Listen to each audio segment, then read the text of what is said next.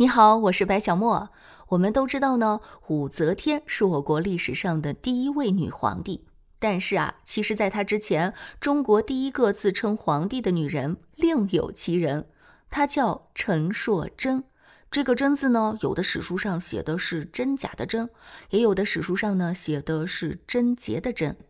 在历史学家的眼里啊，这个皇帝虽然是自封的，也算数。因为她这种女性称帝的行为，在中国历史上可谓开天辟地，所以也可以说她才是中国第一个女皇帝。著名现代史学家简伯赞先生就持这个观点。陈硕贞呢，出生于睦州清溪县，也就是我们现在的浙江淳安，是个很苦很苦的苦命人。从小父母双亡，除了一个妹妹，再无其他亲人。人间有多少苦？这姐妹俩就吃了多少苦，姐妹俩的日子不是过过来的，而是熬过来的。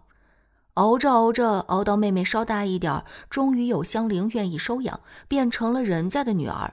为了吃几顿饱饭，陈硕贞自己则到了一个乡宦人家当佣人。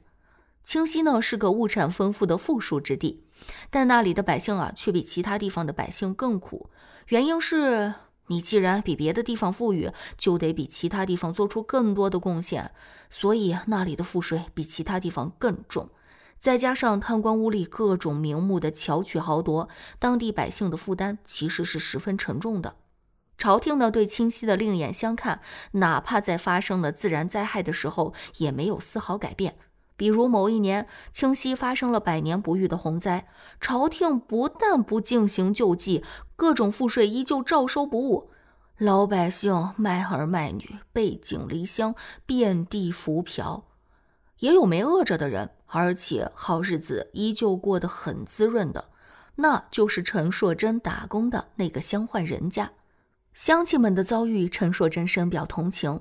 因为他们从前帮过他，他决定为他们做点什么。于是偷偷打开东家的粮仓，把粮食偷出来，悄悄送到快要饿死的乡邻家。东家发现后，他被捆起来毒打。如果不是当天晚上自发组织起来的乡亲们冲入关押之地将他救出来，他就没命了。被救出之后呢，乡亲们掩护他逃入深山老林，他装扮成一个道姑，才逃脱官府的追捕。只有推翻这个黑暗的世界，重新建立一个新世界，老百姓才会有好日子过。这是他在深山老林养伤期间悟出的道理。问题是，他若是带头起事，会有多少人响应呢？一个小女子的号召能力才有多大？不行，得找个帮手。这个帮手就是道教。伤好后啊，他开始散布传言，于是人们知道他在山里遇到了太上老君。太上老君下凡来了，当然不仅仅是为了看他，还赋予了他重要的使命。为了让他完成这个使命，还把他收为弟子，传授他法术，并且嘱咐他说：“你一定要利用这些法术为老百姓造福。”他已经身仙山受仙法，乡亲们对此深信不疑。一段时间过后啊，陈硕贞又说他得到了太上老君的神谕，羽化登仙的时刻马上就要到了。可惜，并不是所有人都信，一个不信的还把他装神弄鬼的事情向官府告了密，指控他图谋不轨。为了维稳，官府决定铲除这个不安定的因素，派人去找他，找到之后呢，抓回来，定一个妖言惑众、图谋不轨的罪名。正要上报时，乡亲们凑了些钱，把他买了出来，而且还是无罪释放。这件事说明啊，他被官府盯上了。若不尽快起事，说不定永远没机会了。明知敌众我寡，胜算难料，但他仍然于永徽四年发动了睦州暴动。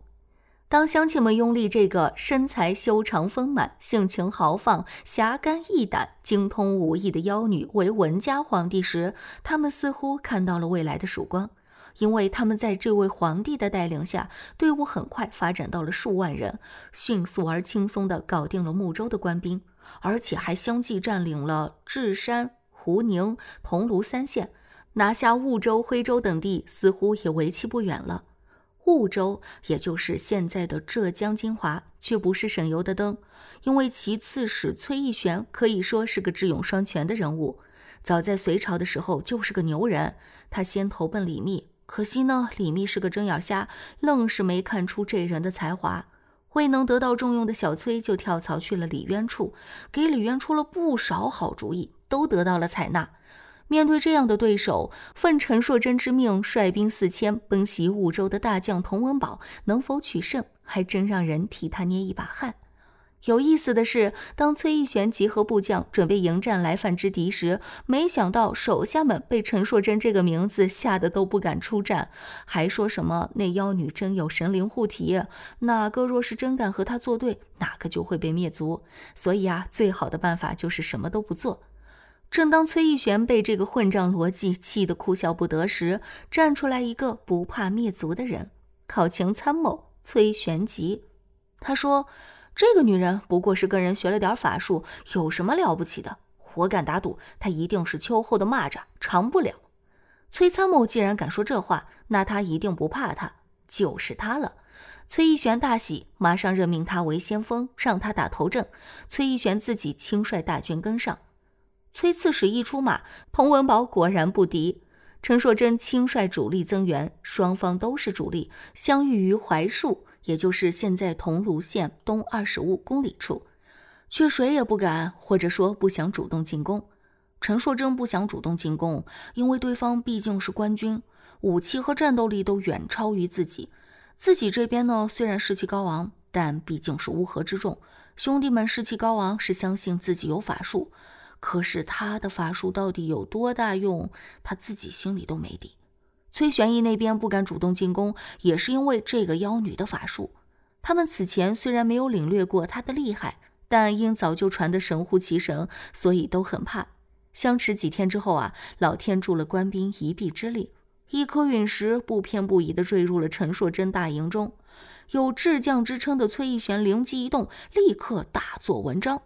陈硕真是将星陨落了，这是老天叫他死，他死定了。